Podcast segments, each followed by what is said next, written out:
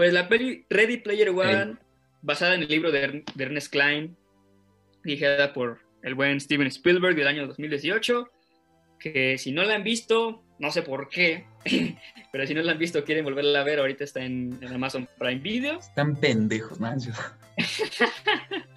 mi compañero, muy fino. Sí, eh. aquí. No, muy buena peli. Sí, muy buena peli. Pero bueno, empezamos un poquito mal, porque dijimos Ah. primero el nombre de la peli que nuestros nombres.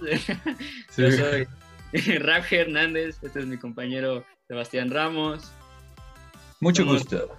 Somos excuamitas, si lo, se puede decir de esa forma. Somos, este, Somos como exgatos, viejos ¿no? compañeros, ajá, somos compañeros de, ex compañeros de, de prepa y nos reunimos después de un chingo porque este brother me invitó a un podcast suyo.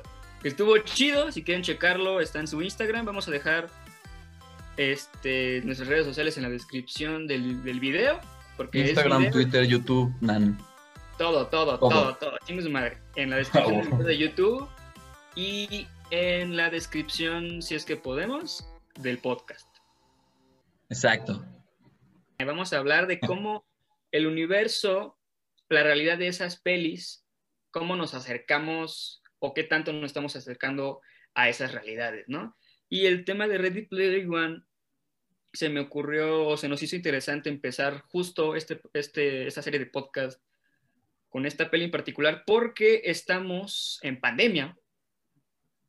En Ready Player One est- están en, ese, en, en el año 2045 en un problema global que no voy a entrar en detalles porque tiene que ver la película.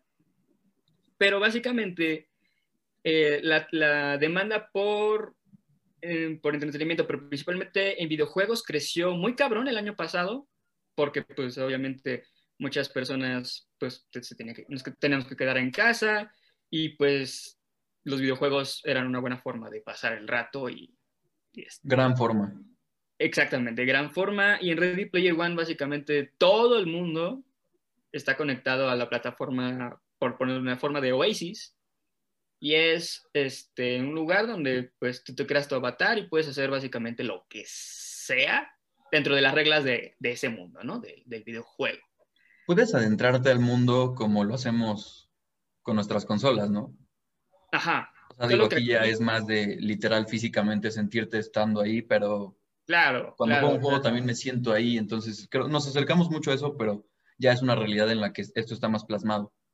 O sea, el gamer promedio nada más se sienta en su sillón o incluso estar en su cama, prender la consola, prender la tele y jugar.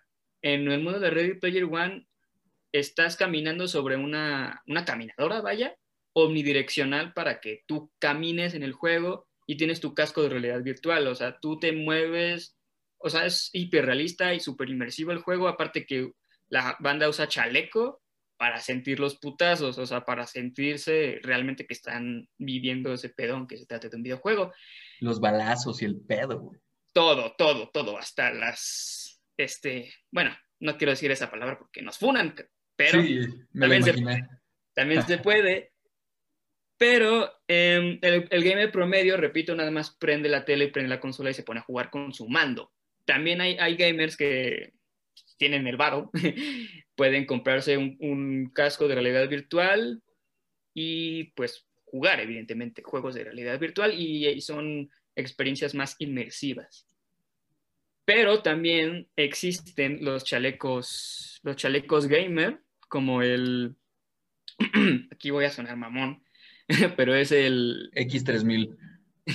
el KORFX, que literal te lo pones, lo configuras con el juego y pues sientes los putazos. Como ¿Esa también madre sí existe? sí existe, güey, sí existe, está a la venta, pero creo que es por importación, entonces te puede salir, o sea, aquí dices que son 9 99 dólares, obviamente si lo pides aquí en México son 99 dólares más el envío y pues es caro el envío porque es de importación. varos. No, no sabía de... Ah, sí, sí, claro, son Sí, 2.000 100 varos. dólares más o menos como Sí, están sí, sí, 20 en es más o menos eso, más el envío. Que la verdad no se me hace tan caro para hacer un, pues, un accesorio, por ponerlo así, de gaming. Y también busqué las caminadoras para moverte tú sea, como te mueves, se mueve el mono de del juego. Y hay unas que son experimentales y hasta unas que tienen, porque todavía no están este, totalmente a la venta. Hay unos que es, este, se sustentan bajo Kickstarter. pero ya se están, ajá, o sea, hay unos güeyes que ya los tienen en su casa para testearlos, porque todavía no es una tecnología que ya, ya pueda, ya, ya tú veas en la tienda, ¿no? Todavía en estar experimentando ese pedo, pero ya casi estamos en, nada más nos falta tener el Oasis, pero ya, o sea, yo por ejemplo, cuando me conecto a jugar en GTA Online, es lo más parecido que yo veo que tenemos a un Oasis, este, porque en, en, en el Grand Theft Auto Online puedes estar en el modo libre o meterte a diferentes actividades. Y las actividades en el GT Online son un chingo, o sea, no las he contado todas, pero son un chingo. ¿Las cuales? Las actividades. Ah, huevo. O sea, son carreras, son atracos, son partidas a muerte. Y hay otras que las pueden hacer los mismos fans y, la, y Rockstar las aprueba. Entonces, el límite ahí está cabrón. El único pedo, y es lo que nos alejamos de la realidad de Ready Player One, es que los servers se pueden caer. Ah, sí. en, en, el año de Ready Player One es el 2045. Ahí, evidentemente, la tecnología de pues todo este pedo del internet, de la banda ancha, evidentemente ya ha alcanzado lo que nosotros anhelamos, porque muchos nos hemos imputado con Easy, con Infinito, y el, pedo, el internet, este, especialmente el año pasado, fue un pedo principal porque evidentemente también creció la demanda del Internet, porque muchas personas nos quedamos en casa, y en caso de cierta compañía, que ya dije el nombre, pero no lo voy a volver a decir, por igual me meto en pedos. Di el dueño, Nan. el dueño no me lo sé. Hace poco yo tuve una llamada con, con Easy, güey. Digo, es que tengo internet y el pedo, y hay un modem abajo en mi casa que tiene dos, este, pues, dos maneras de conectar, dos, eh, dos Wi-Fi. Entonces uno es 5G y el otro alimenta lo de abajo. Pero ah, ninguno de los dos servía, güey. No mames, güey. Entonces ya ahí marqué Easy, que no sé qué. Y, güey, llamé a un técnico porque, pues, te comunican, o sea, para cada cosa que quieras hacer. Si quieres respirar, pase a esta área, güey. Ah, ¿quiere usted pestañear? Pase a esta área, güey. Sí, por es como, tienen un departamento para cada cosa.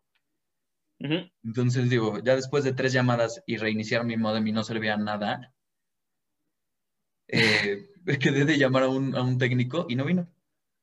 Verga. Eso nos pasó. Es un servicio malo.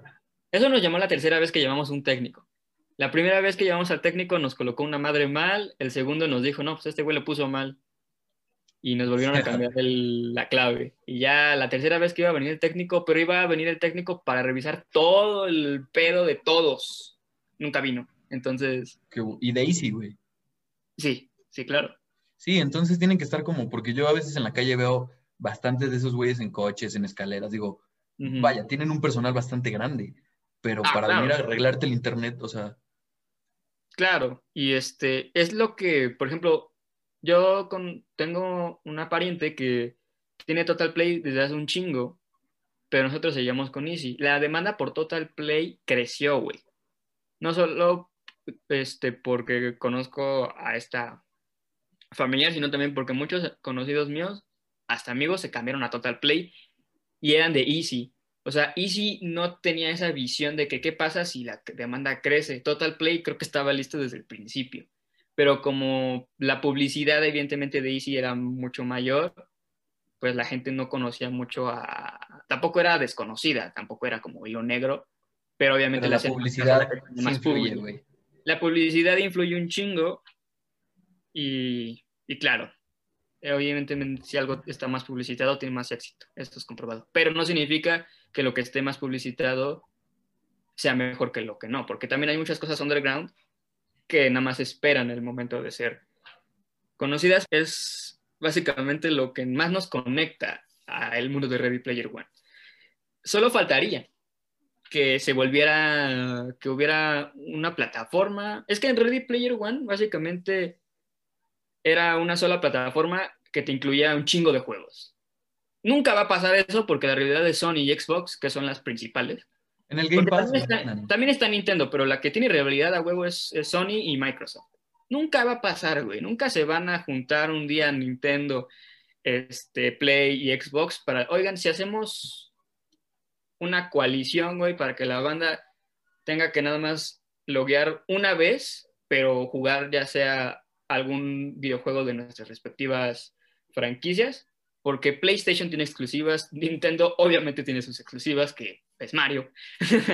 Eh, no solo Mario, pero principalmente es Mario, y Xbox tiene sus exclusivas. Entonces, sí, es que cada uno tiene sus exclusivas, pero tú estás mencionando como una plataforma también para que te permita jugar varios juegos, ¿no? Exacto, porque eso es Ready, eso es Ready Player One. Este, porque si te acuerdas cuando empieza la peli, cuando Wade se pone pues los lentes de realidad virtual, está el mundo de Minecraft, está Planet Doom, que no es para jugar Doom, pero es para visitar el mundo de Doom, creo. o sea, cuando vi el mundo de Minecraft, evidentemente este lugar que es el Oasis te deja no solo andar en el modo libre, viendo las cosas que puedes hacer, como las carreras o lo que sea, sino también te deja jugar otros juegos, porque hasta hay máquinas de arcade o, y así, y tú puedes jugar juegos retro. Entonces, una plataforma en donde nada más tengas que iniciar sesión una vez y poder jugar juegos de diferentes compañías, está muy cabrón que eso pase. Sí, digamos que también es un monopolio, que una compañía que controla un, un portal para que accedas a juegos retro, a juegos nuevos, de varias plataformas. Exacto. Pero en realidad ya virtual. Ajá. Y es lo que hace James Halliday, el creador del Oasis, en Ready Player One. Se vuelve dueño de, no solo de, pues, que si, lo, si loguean, sin esa decisión en mi pedo, pueden jugar lo que sea. También se volvió por las respectivas cosas que suceden que no nos cuentan tanto a detalle en la película. Igual sí en el, libro, lo más seguro. Pero se vuelve el Oasis el recurso económico número uno en el mundo. O sea, en, en la vida real, si queremos, con, por ejemplo, Fortnite, que a mí me caga, pero hay que reconocer que Fortnite tiene un fandom enorme. O sea, igual no solo Fortnite, también hay juegos que tienen microtransacciones. O sea, dinero real para jugar un juego. En Ready Player One, el dinero que generas en el juego también lo puedes usar en la, vida, real. real. Que es lo que hablaba el otro día con dos güeyes que estábamos en gente online, oye, aquí tengo dos millones, güey, estaría chingón poder gastarlos, güey. Aparte eran dólares en, el juego, obviamente, entonces, bueno, como es región México, sí nos cuestan en pesos, pero... Y te metes un gran defauto, robas un banco y te sales así chingón. Bueno, cuando, si robas, no robas un banco, en el GTA V robas un casino y te puedes llevar máximo 500, medio millón. Pero si vas jugando, jugando y jugando, evidentemente. Yo llegué a los... es una, es en una misión, pero pon tú que juegas así normal. Ah, sí, no, hay enfermos que tienen 10 millones. Yo llegué a los 7 millones porque el juego te regalaba, te regala al mes, güey, hasta que salga el juego para Play 5, porque evidentemente ese pinche juego lo van a explotar hasta que ya no se pueda. Estoy a punto de comprármelo para Xbox, güey. Adelante, güey. Lo único que le falta al GTA Es que está en promoción, güey. Ah, sí, aprovecha, güey, adelante. Es que lo único que le falta al GTA V para ser el mejor juego del mundo, güey, porque está dentro de los mejores juegos del mundo, es... principalmente el online, es que sea, sea crossplay, güey. El online que sea crossplay, güey. Así, ah, tú teniendo Xbox, yo teniendo Play, podemos estar en la misma partida, güey. Eso sería hermoso, güey, y ojalá lo hagan para el GTA 6. Es más chido decir crossplay. Claro, es que hay, problemas con eso, ¿eh? Es que los tres, por ejemplo, hasta incluso puedes jugar con alguien de PC. Tanto el güey de PC, el de Xbox y el de Play, los tres tienen que tener activado el crossplay, porque si no, no se puede. Pero yo, yo hasta jugado, yo con Play jugué con una amiga, un saludo a ah. María. Ella con su Xbox y otro, y un amigo suyo en PC. Entonces, este, a lo mejor es eso que no tenían activado el, el crossplay. Más gente este, se interesó en el mundo del gaming el año pasado por ser el único tipo de entretenimiento. Y si no se hicieron gamers, se hicieron más consumidores de series, específicamente las, por las plataformas de streaming, llámese Netflix, llámese Hulu, llámese Amazon Prime, etcétera, etcétera, etcétera. Este, por ejemplo, la gente que, de la gente que este, se volvió, o que ya consumía incluso series, ahorita todo el mundo es fan de Cobra Kai o la mayoría de las personas. Sí. Por, no solo por, porque la nostalgia vende, güey. La neta es que sí está chida la serie, güey. sí está chida. Me hace falta verla más, güey. Creo que ahorita he andado clavado con un poco, con otras. Pero sí, o sea, vaya, la continuación de una película que fue de la infancia de, casi todo el mundo. Pues nuestros papás, güey, básicamente. Sí, exacto. Bueno, y yo la recuerdo, o sea, sí, es una película que me gustó mucho de chiquito, güey. Sí, a mí también, güey, pero yo prefiero Volver al Futuro. Pero Karate Kid, claro que me encantó la primera película. Y este, bueno, entonces también el consumo de, de series creció y la gente sin querer queriendo se volvió más floja para ver películas completas, porque una serie pues te toma, no te toma tanto tiempo y tú decides en qué momento. O sea, una peli como que hasta uno mismo tiene, siente como ese respeto de verla completa sin pausas. Una serie tú te puedes dar el lujo de, ah, pues ahorita vengo. Sí. Ajá. Voy por la palomita. Ajá, o sea, tampoco las películas que salieron en streaming les fue mal, no, pero la gente creo que prefiere ver una serie que una película completa. También por eso el pedo de, también deja tú lo de los videocomienzos de, de cine aquí en México, también hacer cine se volvió más difícil en ese sentido, entonces muchas personas se están prefiriendo dedicarse o tomarse un poquito más de tiempo en hacer series. Que yo adelante, o sea, yo consumo de las dos, de películas, de series, y, me encanta, o sea, si les puedo dar Yo también y creo que está chingón de los dos, pero de repente sí digo, güey, o sea, me gusta más a veces agarrar una serie porque pues, sí te encariñas con los personajes. Eh, en la película también, obviamente, pero como que pasa más tiempo en la serie, no sé. O sea, sí, como hay más personas que ven una serie, puedes hablar con más personas sobre la serie. Por ejemplo, me pasó con El Diablo a todas horas, nada más con dos personas pudimos hablar, hicimos un debate en Facebook pero por, por, ejemplo, lo que es Cobra Kai o The Voice, que la acabo de terminar, pues se armó chido, se arma chido las pláticas en ese ah, sentido. O sea, también pasó, pero con películas, con las nuevas de Star Wars, que todo el mundo, bueno, ahí dividieron que unas que sí están chidas, otras que no, yo les digo que no. Pero con Mandalorian, que no la he visto y no la voy a ver porque me arruinaron el final de la segunda. sí, a mí también. Muchos estuvieron muy contentos y está chido porque se las debía a Disney, ¿no? Por cagarles las últimas películas de Star Wars. Muy cabrón. De hecho, o sea, bueno, en la línea, en la línea de Star Wars sucede después de las seis, Mandalorian. Mandalorian sucede después de las seis, sí, claro. Y este, y bueno, o sea, yo no hubiera hecho las otras tres y he hecho de Mandalorian, güey.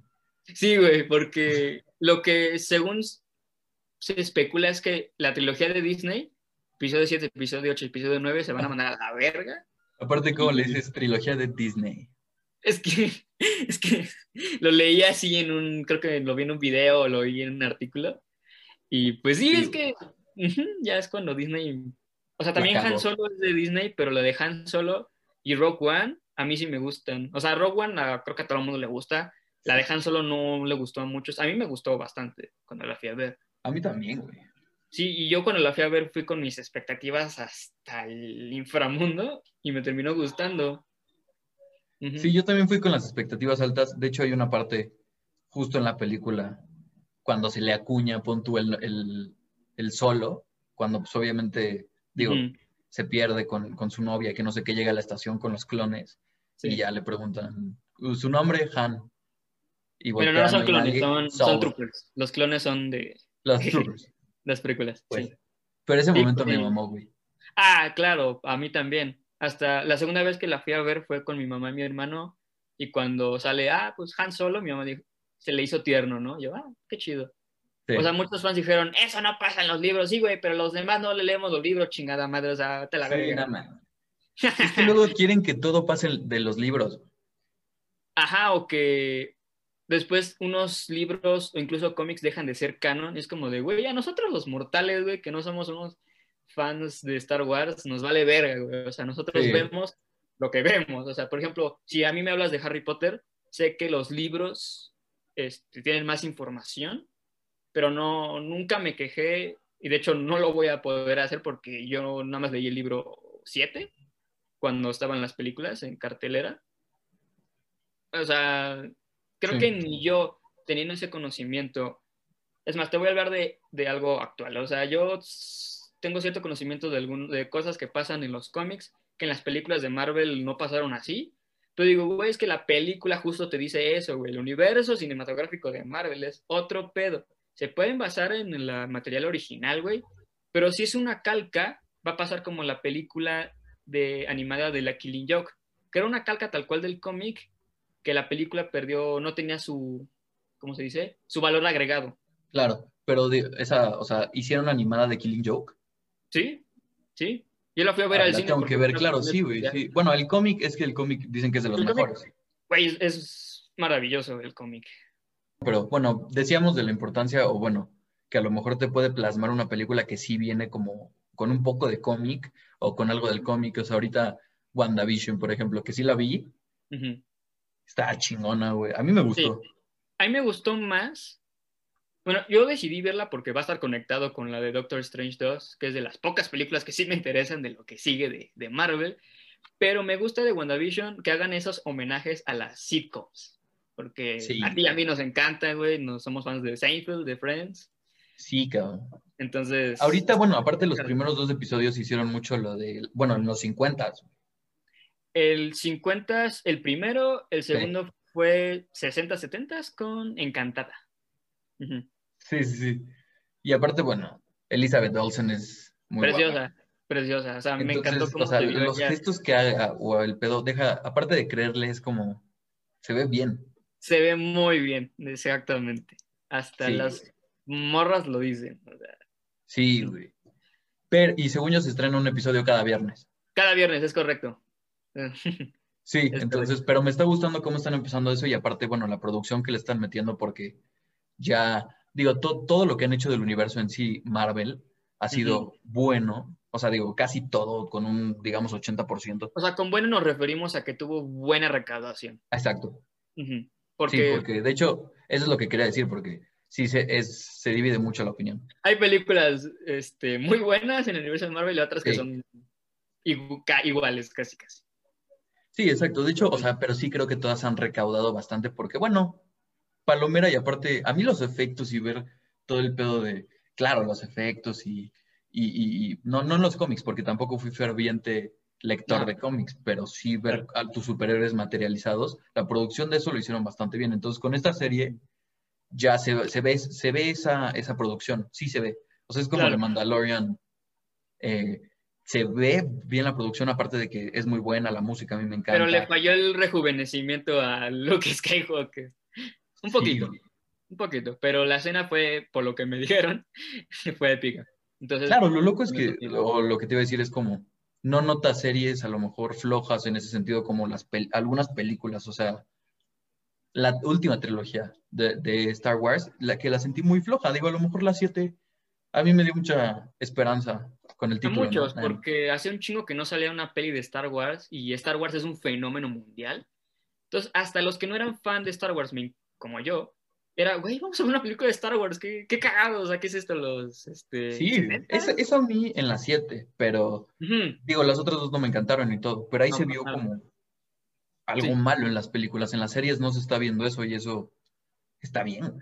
Se aprecia porque a lo mejor muchos no saben, pero para la planeación de la trilogía de Disney no sabían ni qué chingados hacer. O sea, y con Mandalorian se nota que todo está planeado, porque las series, se los puede decir alguien que estuvo estudiando 13 metros de esa madre, para una serie la planeación es más eh, meticulosa y más planeada. Para una peli, claro que tiene su proceso y todo ese pedo, pero para una serie, como es súper fragmentada y son. Es como si partes, dependiendo de las temporadas, pero puedes incluso que partas hasta dos películas en diferentes cachitos. Tiene que ver. Eh, la continuidad, sobre todo, es lo que tiene que estar súper cuidada porque este, en ese sentido, una serie es más complicada de realizar. Claro. Y aparte, más largo analizarlo, ¿no? Claro, por supuesto, porque... es A lo mejor ir capítulo por capítulo, digo, porque siento que a veces hasta hay capítulos, no sé, un capítulo de, Breaking Bad que puede ser una película, a lo mejor, media película, y ganarse un Emmy, digo que no vale nada, pero porque el capítulo está muy bien hecho. Claro. Este, no, hasta salió la peli de Breaking, de Breaking Bad, que es más para los fans, evidentemente, pero nosotros que sí vimos toda la serie completa, o sea, la película a mí se me hizo es, chingona, güey, o sea, se me hizo increíble. Sí, güey. y, este, y aparte, yo estaba súper emocionado por esa peli porque el personaje principal iba a ser Jesse y Jesse es mi personaje favorito de toda la serie. Sí, eh, o sea, sí, sin duda se la lleva él y pues obviamente es, es un gran complemento con, con Brian Cranston. Y no, aparte diré en este podcast, si lo tengo que decir, que Friends no es igual a How I Met Your Mother. Es al revés, güey, porque evidentemente Friends fue primero, no mames. No, claro, y aparte, bueno, sí tiene amigos y así que de repente te dicen, bueno, se parecen mucho y el pedo, pero no, no, no. O sea, para mí sí, sí hay distinciones muy grandes. Digo, creo que, por ejemplo, en actores todos me caen muy bien, todos son muy buenos. Este, pero no, o sea, de, la escritura y de los chistes, a mí yo soy 100% Friends, pero digo, las dos son muy buenas. Lo que quiero decir es que también ahí, pues te gustan tanto y nos gustan tanto por esa comedia, ¿no? Esa comedia involuntaria, a mí me mama. Claro, o sea, no, iba a decir una cosa, pero creo que es tema para otro podcast, para no alargar también este pedo. Pero sí, o sea, independiente, independientemente de la serie que sigas, de la película que seas fan, del videojuego, de la saga de videojuegos que, que, que, tú quieras, comic lo que sea, el entretenimiento es canasta básica, ¿no? Básicamente. Que en Ready Player One el Oasis se convirtió en el recurso económico más importante el dinero que tú generabas en el juego lo puedes usar en la vida real. Es lo que quisiéramos que suceda, pero algo similar está pasando con el tema de las criptomonedas. Bitcoins, las criptomonedas van a ser el futuro. Puede ser que en un futuro todavía muy lejano la criptomoneda sea el sistema económico principal, pero ya hay lugares, hay un lugar en la Roma, si no me equivoco, porque pasé por ahí, no fui, pero oh, por ahí. No estoy inventando. puedes pagar con bitcoins. Hay sitios en internet, puedes comprar cosas así como, como tipo Mercado Libre, Amazon y así, con, este, con bitcoin. La bitcoin, digamos, tú la almacenas si ya traes iPhone o cualquier celular en tu cel, ¿no? Exactamente. Es como tu, o sea, no es un banco, tal cual. O sea, cada quien tiene su, su guardadito, por así decirlo, pero claro que evidentemente el Bitcoin tiene, como el dinero normal, una bolsa, ¿no? Que es, cuando se empezó a ver el pedo del Bitcoin es cuando la curva o la pinche recta, el puntito estaba hasta arriba y era cuando convenía, ¿no?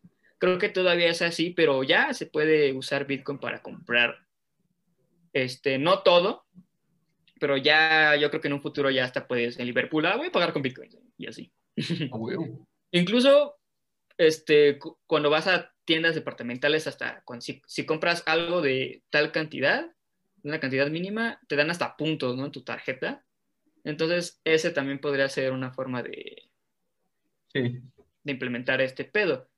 Y es que, es muy importante el dinero digital, ¿no? O sea, también, pues aquí se maneja mucho lo que es las transacciones digitales, el Bitcoin. Que sí, el Bitcoin, o sea, según yo es una marca Ajá, o sea, no mar... o sea, ajá, pero es como el peso, el euro, así que este, elige tu opción de criptomoneda. Ahí estaba Bitcoin o otros nombres. Entonces sí es más o menos como. No, es justo lo que quería, ese, ese, ese, término de criptomoneda, es la criptomoneda. Pero dentro de la criptomoneda, pues está el Bitcoin, ¿no? Ajá, exactamente. Pero ¿cómo puede ser que ya haya lugares, o sea, que permitan e, ese tipo de pago, ¿no? O sea, antes cuando se hubiera imaginado tú poder pagar con tu celular, digo, deja pagar con tu celular, pagar con algo electrónico, eh, no, o sea, dinero imaginario. eh, hasta hay, este, ¿cómo se dicen? Terminales que nada más pones tu teléfono así, güey, o te agarran el código de barras y ya pagaste. Mercado Pago puedes pagar con código QR. Hasta hay, hay incluso, este, que ya no son bancos como tal, es tu dinero, tu guardado, pero lo tienes digitalmente. O sea, hay aplicaciones que tú las pides, güey, como, como Wix, pero con tarjeta de banco que te la mandan gratis y ahí tú haces tu, tu pues ahí guardas tu dinero y haces y puedes hacer compras incluso. Está muy chingón, pero de que te hablo también de tú poner tu celular, wow. También en, en, en, diversos servicios, o sea, el otro día también fui a dejar un paquete, pues también dejas el celular, ¿no? En el súper, que ya todo va a empezar a ser así.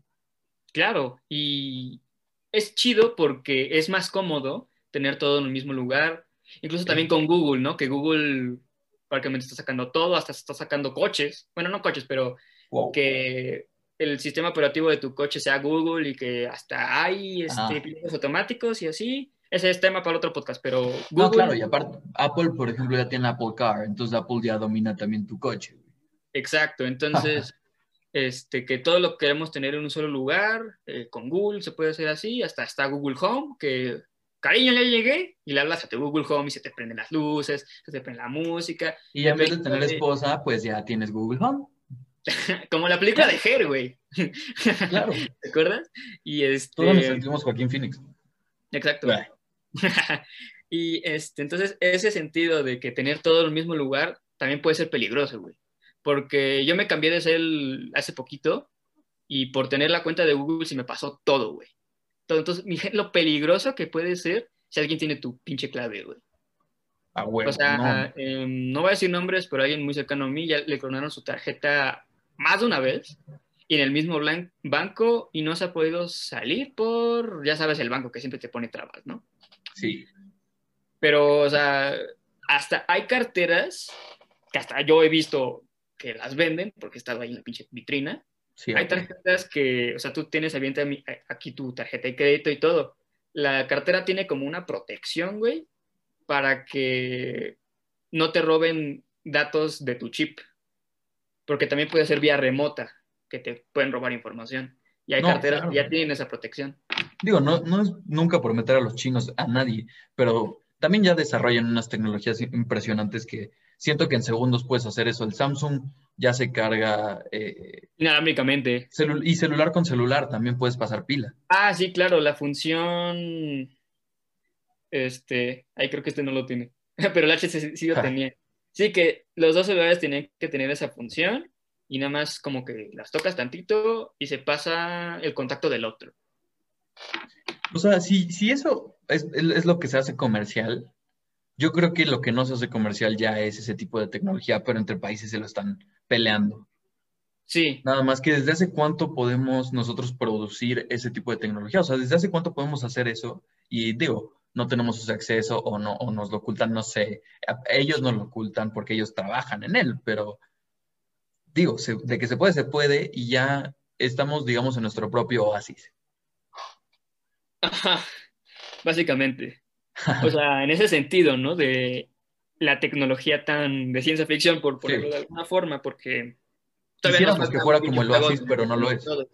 Pero, por ejemplo, cuando salió Fortnite, yo dije, este va a ser el oasis de todos, en el sentido de que todo el mundo lo va a jugar.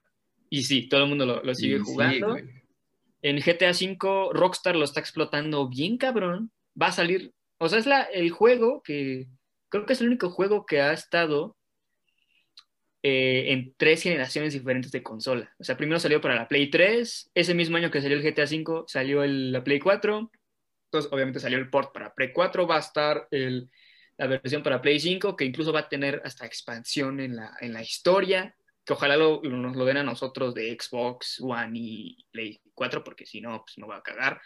Sí, a huevo. Pero este, principalmente lo que les sale, todavía le sacan jugo al GTA V es, es el online. Hasta en, creo que fue diciembre o en enero, que salió un nuevo golpe para el GTA Online y pues todo el mundo este, que ya teníamos el, juego, fue como, no mames, güey, nuevo golpe, güey, va a estar mamón. Y, y, sí se ve muy mamón, solo que no, no lo he hecho. Pero sí, o sea, evidentemente este juego, el online de este juego, incluso me atrevo a decir que cuando sale el GTA 6, del GTA 6 no sabemos ni madres, pero según no va a ser en Los Santos, va a ser en, ya sea en Liberty City o en Vice City, pero sabemos que o creemos que va a tener su propio online. Yo creo que el online del GTA 6 y el del, este, no va a ser un reemplazo del online del GTA 5. Van a ser como dos mundos diferentes, por así decirlo. Y estaría chido que pudieras pasar Obviamente no, no será el mismo mapa. No, y ese sería el valor agregado del, del otro GTA Online, que va a ser otro mapa y obviamente las actividades van a ser las mismas y van a incluir unas nuevas, ¿no? Por cuestiones geográficas, por así decirlo pero no se sabe nada del GTA 6. Hay rumores de que están trabajando en el GTA 6 y en un juego de Rockstar, obviamente, pero en la Edad Media, entonces no sabemos ni madres, solo sabemos que nos emputamos mucho en, el, en el, la conferencia de Play 4, de, perdón, de Play 5, y el primer juego que, show, que hicieron, que hicieron showcase, perdón, fue el GTA 5 otra vez, entonces fue como, mira, les perdonamos todo porque sabemos que Rockstar por lo general no, no decepciona, entonces el pero el GTA 6 va a tener una expectativa hasta pinches, este... No, bien cabrón, y aparte, es que no, me acuerdo si escuché el pedo de que eh, eh, Grande Fauto, o sea, si había causado conmoción porque saldría en, PlayStation. No, es que los, GTA, los GTA salieron para todas las plataformas, claro. Era, otro juego que, escuché que era, o sea, ya se hacía de PlayStation. Mm, no, pero el... Que causó conmoción, pues, pero sí, no. Creo que lo que espantó también fue que lo anunciaron para en el showcase de Play 5. Todo el mundo, ¿qué pedo? ¿Va a ser exclusivo? No, primero va a salir primero para Play 5 y después va a salir para, para Ah, exacto, creo que fue eso. Sí, sí, sí. Sí, también todo el mundo se espantó de qué pedo. O sea, esos juegos, los que no son exclusivos, van a salir primero exclusivamente para Play y después ya para el resto de, de consolas y PC, obviamente. Pero sí, claro, claro, pero en sí, en sí eh, o sea, bueno, un juego que rompió madres desde el principio GTA. Y digo, eh, el 5 obviamente es, es, una joya muy impresionante, pero sí hay mucho que esperar del 6, güey. Demasiado. O sea, con todo lo que ya se tardó, porque hay un video que me metí porque soy un puto enfermo.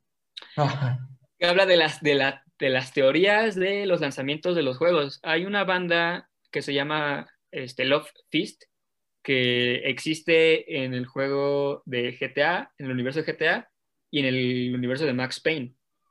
Entonces ah, había un póster en Max Payne, no me acuerdo qué número era, creo que era el, último que había salido, que ha salido, que hay, hay un póster de Love Fist y las fechas de la gira de Love Fist corresponden a los lanzamientos de los GTA. Entonces, supuestamente el GTA 6 tendría que salir este año.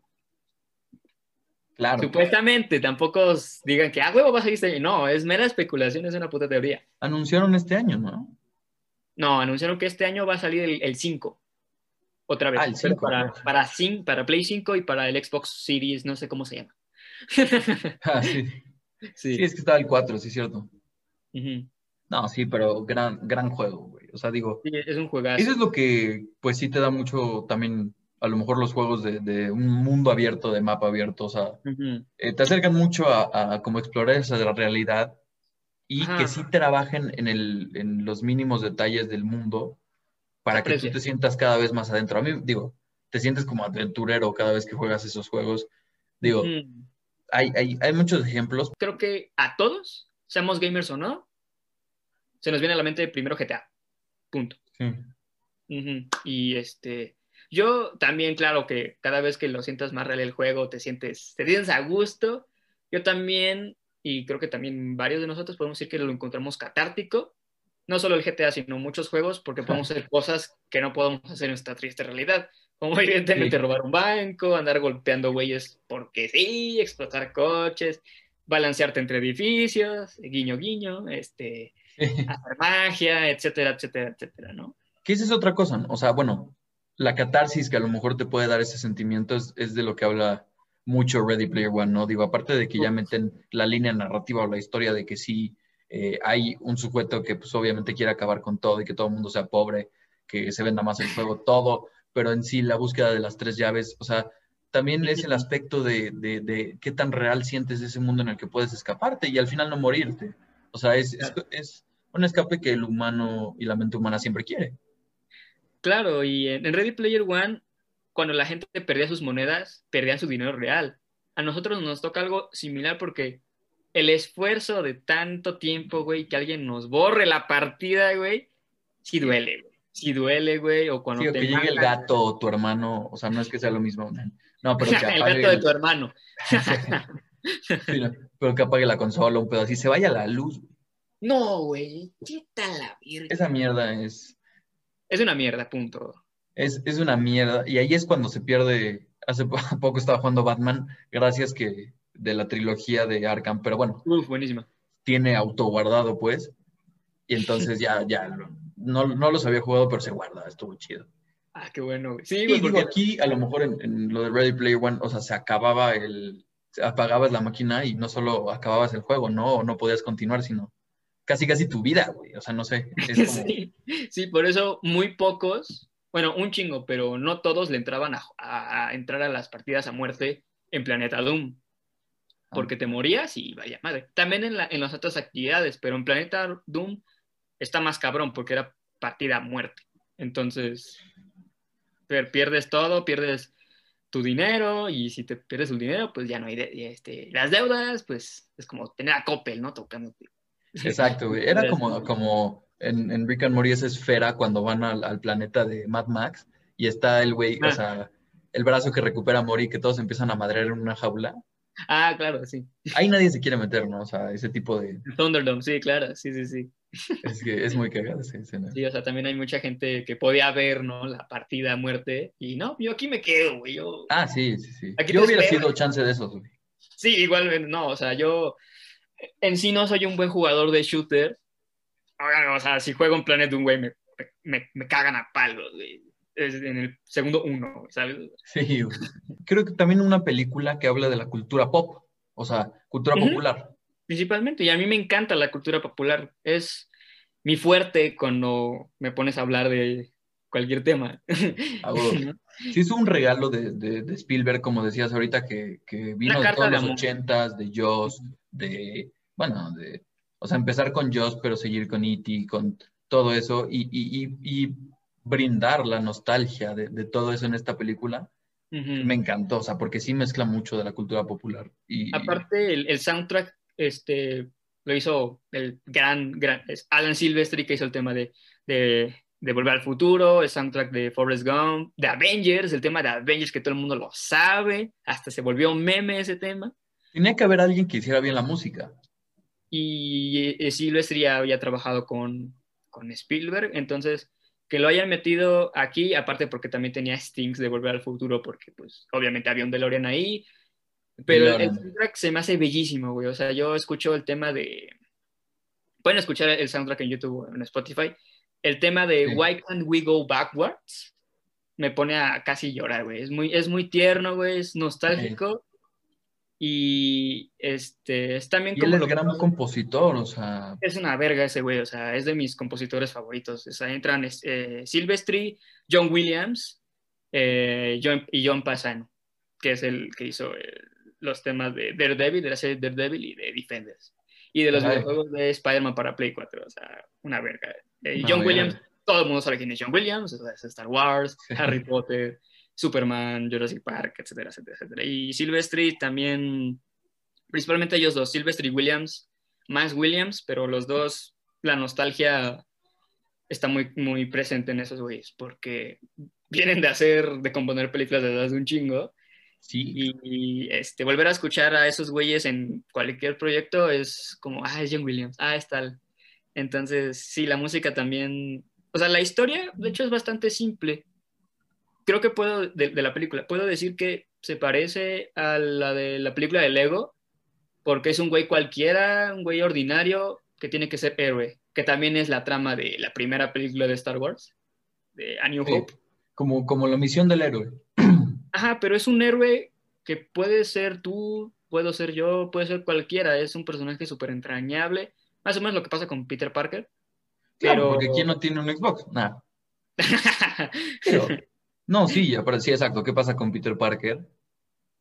Sí, o sea, el güey es un. Ah, claro, es un superhéroe, ha salvado a la ciudad, ha estado con y podemos ser cualquiera. Exacto, esa es la cosa, que es un. O sea, si el güey no está salvando a alguien, está teniendo pedos amorosos con dinero y con bullying. Está, está, cagado y de hecho cuando en la película de Ready Player One cuando Wade está por abrir la tercera puerta tanto su, su clan de los Hi-Fi como el público están como de, no mames, güey, lo está haciendo. y cuando tiene la vida extra, yo me acuerdo las dos veces que fui a ver la película del cine, las dos veces cuando Wade tiene la vida extra con la monedita, todo el mundo, wow, qué pedo. Ah, web, no, bueno. Cuando la, la vi en enero con una primita que vino de visita, no la había visto la película, entonces la puse y también con esa parte de la vida extra, la misma expresión, no manches. Sí, entonces es una peli que, o sea, claro, es muy predecible, claro. De ese momento que dices, o sea, yo me acuerdo que mi papá lo vio y, se sorprendió mucho, o sea, sí, es, es un recurso muy chido, güey. O sea, yo me acordé de la vida extra Mario Bros, güey. O sea, y yo soy muy fan, no, he jugado todos, pero soy muy fan de la... Tú también, güey. O sea, nos gusta un honguito, güey. Sí, es un honguito verde, exactamente. Entonces. Sí, por ese momento de la moneda es muy cañón. Y, y bueno, sí hablas de la tercera llave, pero también de la primera que. Uf. Vaya pensando. Cinco años y nadie la había encontrado. Y ese momento de que lo hace, eh. todo el mundo, no mames, qué pedo. No, aparte que echa el. O sea, su coche lo echa al revés, porque el acertijo indica que tienes que ir al revés. Entonces, claro, al revés es como encuentra la primera llave. Y aparte, la primera vez que vemos esta carrera, que ya sabemos que Wade y su banda, bueno, los demás ya la han intentado de completar chingos de veces, pero es la primera vez para nosotros. No tiene música, güey, porque la emoción es increíble y no necesita música para que sea. Eh, eh, sí, güey. Qué gran momento que lo creen sin música, güey, qué chingón. Y la segunda vez que vemos la carrera, cuando va en reversa, ahí sí necesitamos la música porque el güey está consiguiendo lo que en chingo de tiempo nadie lo, es encontrar la, llave de, cobre. Sí, que también hay la música. Uf, o sea, este, y cuando vea al avatar de James Halliday es como, o sea, sabes que está muerto, pero de alguna forma le puedes hablar al avatar y te dice, felicidades, joven Padawan, y así, entonces está cagado. llega, llega, a ser como una especie también de Jedi, no sé, en su camino, de, en su misión, llega a ser, hasta en un momento lo sientes como, como de ese aspecto, porque también no es que linkees Spielberg con Star Wars, pero digo, Spielberg era, también gran amigo de George Lucas. Ah, este, se llevaron mucho, mucho parecido, o sea, no parecido en las películas en el sentido de que son también blockbusters y proyectos muy grandes y vaya, que, se, que empezaron a dirigir en la misma época, pero no sé, me da esa sensación, ¿sabes? De, tipo Jedi. Sí. Claro. Aparte, o sea, Jedi. Un mentor. Un Jedi bueno, primero inicia siendo un padawan, ¿no? Y este de mentor, maestro, tiene también, incluso si no tiene maestro, un brother, el viaje del héroe, que para escribir historias más de ese sentido de aventura es el ABC, ¿no? De, cualquier escritor. Y se aprecia muy bien cuando se ve en una peli, en algún, algún otro proyecto, un buen arco del héroe, el viaje del héroe. O sea, se aprecia bastante y el viaje del héroe de Red Player One, porque conocemos a Wade Watts como un güey cualquiera que le gusta el Oasis. Y cuando conoce a Artemis, conoce el lado oscuro del mundo, ¿no? Que, o el Oasis sí es bonito, pero IOI lo usa para esclavizar a las personas casi casi. Entonces, cuando está consciente de lo culero que es el mundo, ya puede continuar jugando para encontrar las tres llaves y el ser el ganador y encontrar el huevo. Ajá, el easter egg. Exactamente, el Easter egg. Que incluso la parte en la que Wade está jugando Adventure y está explicando, porque lo están transmitiendo en vivo, este, que ese es el primer Easter egg en la historia de los videojuegos. Lo dice de una forma tan bonita, güey. Todos en la película, dentro de la película, dicen, qué bonito este güey que te explica este pedo. Y uno como audiencia, sientes ese, esa cosa bonita, ¿no? Como, aunque no seas gamer, puedes comprender o intentar comprender por qué nos gusta tanto este pedo, ¿no? Sí, la neta sí, muy, muy cabrón. Sí es un momento así chingón y aparte, exacto, la, el conocimiento que también tienes que tener del mundo del videojuego cuando ves la película, ya sea con las vidas extras, con el dinero extra, con las armaduras que te pones, con las ventajas que usas. En el momento que él llega a sacar un, cubo de estos de, de colores, sí, que ahí se llama CMX, por referencia al director de Volver al Futuro. Sí. Y de ahí, bueno, usa ese recurso, ¿no? Dices, bueno, nos, o sea, cuando nosotros estamos jugando en la chingada, pues usas esos recursos y recuerda, o sea, Spielberg se me hace que se pasó tres horas jugando videojuegos, ¿eh? No sé, pero, o sea, en esos aspectos sí los pulió y los hizo bastante bien, porque Hasta mencionó... tú vives ese, ese pedo de jugar, los ves en la película plasmados y dices, claro. qué terror. o sea, yo a Spielberg le tengo un chingo de respeto como cineasta, güey. A pesar de, de los años, güey. O sea, aquí voy a mencionar a dos directores que son de antaño. Bueno, por ponerlo así, porque pues ya están locos, ¿no? Spielberg y Scorsese, güey. Scorsese a mí me cae mal, pero el respeto como cineasta, güey, porque se quejó del pedo de Marvel y no porque yo sea fan de Marvel, lo odio, sino porque lo que dijo y lo que quería hacer con su película de The Irishman era, mi película dura tres horas, pero por favor véanla. Y él eh, iba a estar involucrado en el proyecto de Joker, de la película de Joker. Y la gente le preguntó, oye, yo sé que estabas en Joker, pero fuiste a hacer Irishman. ¿Ya la viste? No veo por qué.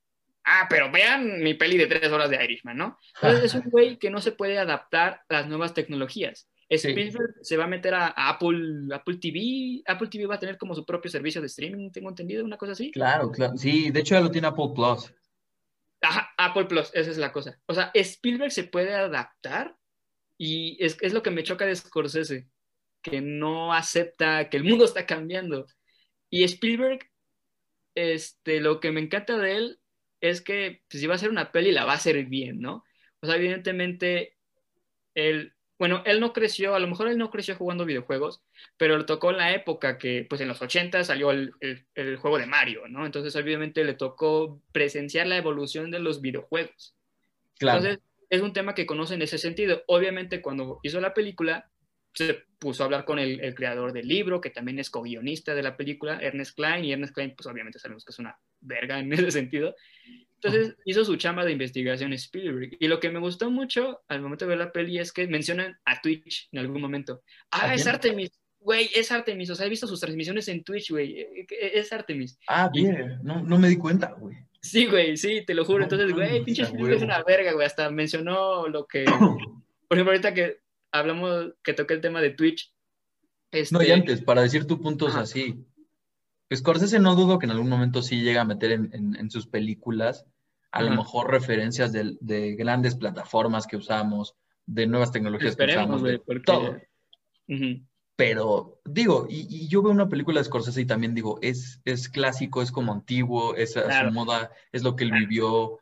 Este, si veo la del boxeador, siento que él, eh, cuando quería ser boxeador, él se madreaba en la calle, todo. Pero bueno, también o sea, Spielberg integra todo eso, ¿no? O sea, integra todas esas referencias que, aunque ya tenga su edad, lo hacen las películas bien cañón. Y, y, digo, Scorsese te digo, no dudo que lo haga, pero sí está más a la antigua. O sea, Spielberg puede ser que también de, su edad y también a la antigua y todo, pero se, no es que se adapte, sino sus películas le integra más eso, simplemente.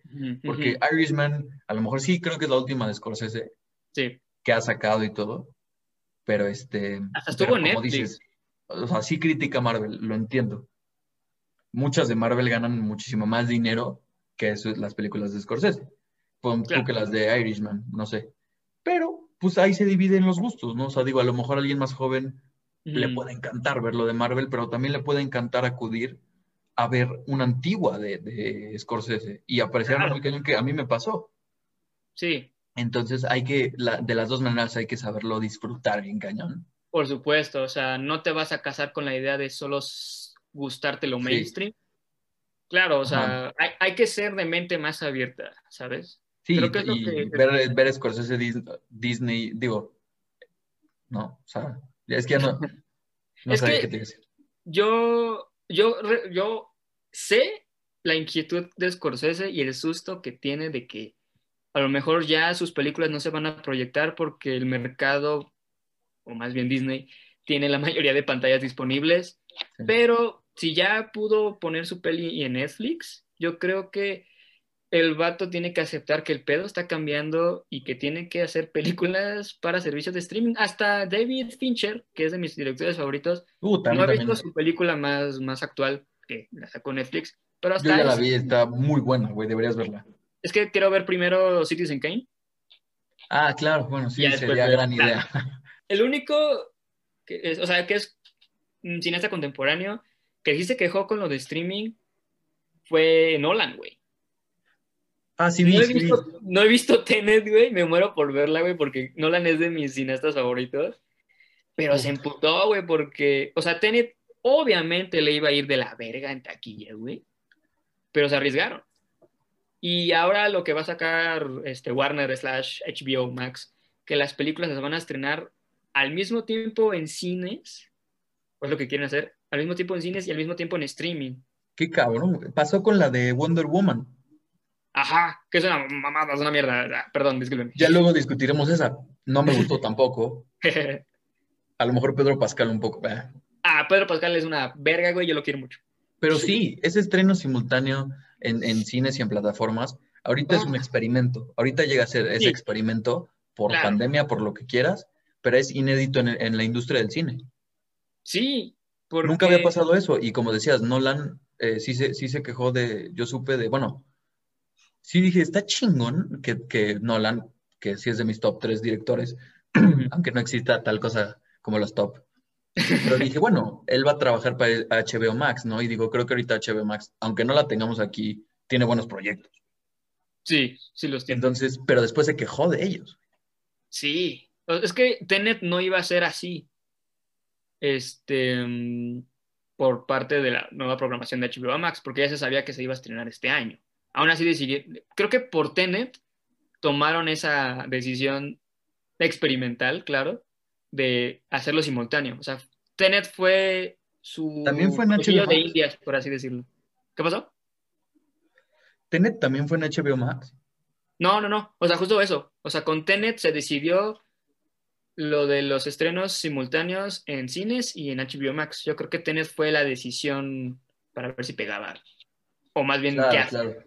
sí, pues, o sea, realmente en el cine no fue lo, que se esperaba, obviamente. No, pero... Yo la vi desde el celular, pero pues digo, por ser también de, Christopher Nolan, se esperaba que la gente fuera al cine por su nombre. También pues por ser el nombre de Mujer Maravilla se esperaba, pero... Hubo estreno, eh, función de medianoche para Wonder Woman. No sé cuánto fue la recaudación, pero evidentemente le fue igual o peor, un poquito mejor que, que a Tenet, ¿no? Sí. Pero de que fue gente, fue gente. Y obviamente la gente, si no hubiera pandemia, claro que Tenet hubiera arrasado un taquillero. Muy cañón, pero es muy buena y te la recomiendo mucho. Ya hablaremos también de esa. Cuando la vea. pero sí, es, muy buena, digo.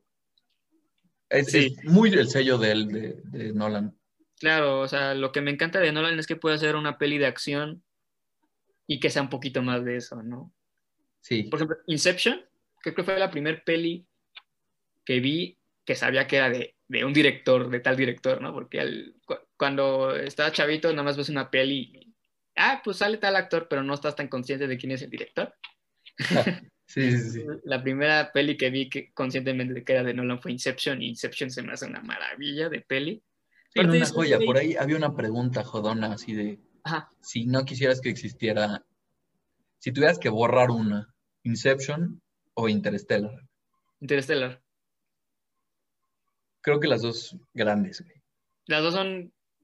Yo prefiero Gravity, pero claro que Interstellar tiene su, cosa porque Nolan se acercó a lo que presuntamente puede ser ver o estar cerca de un agujero negro, pero el pedo de que el amor es cuántico y por eso pudo regresar, vete a la verga, güey, no, no, olvídalo. Sí, ahí rompió todo ese pedo, pero me gusta por la actuación de McConaughey se me hizo muy cabrona, güey. O sea, cuando está ahí en el espacio viendo por los videos crecer a su hija y está chillando, o sea, se me hace la, mejor escena de la peli. Una de las mejores escenas, güey.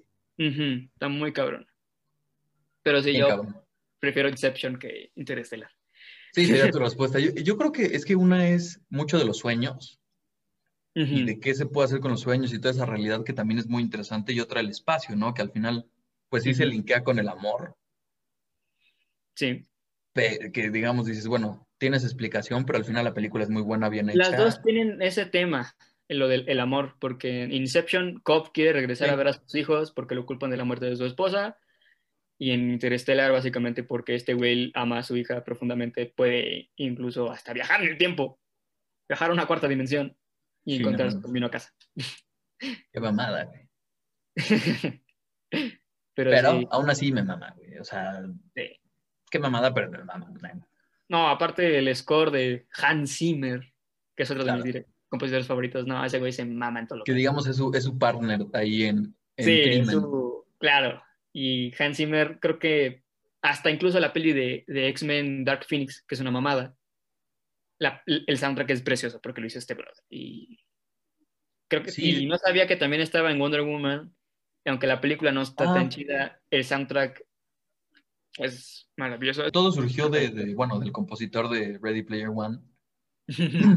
Y de que, bueno, es italiano, según yo. ¿Silvestri? Ajá. Silvestri, pues sí. Claro, suena, suena italiano.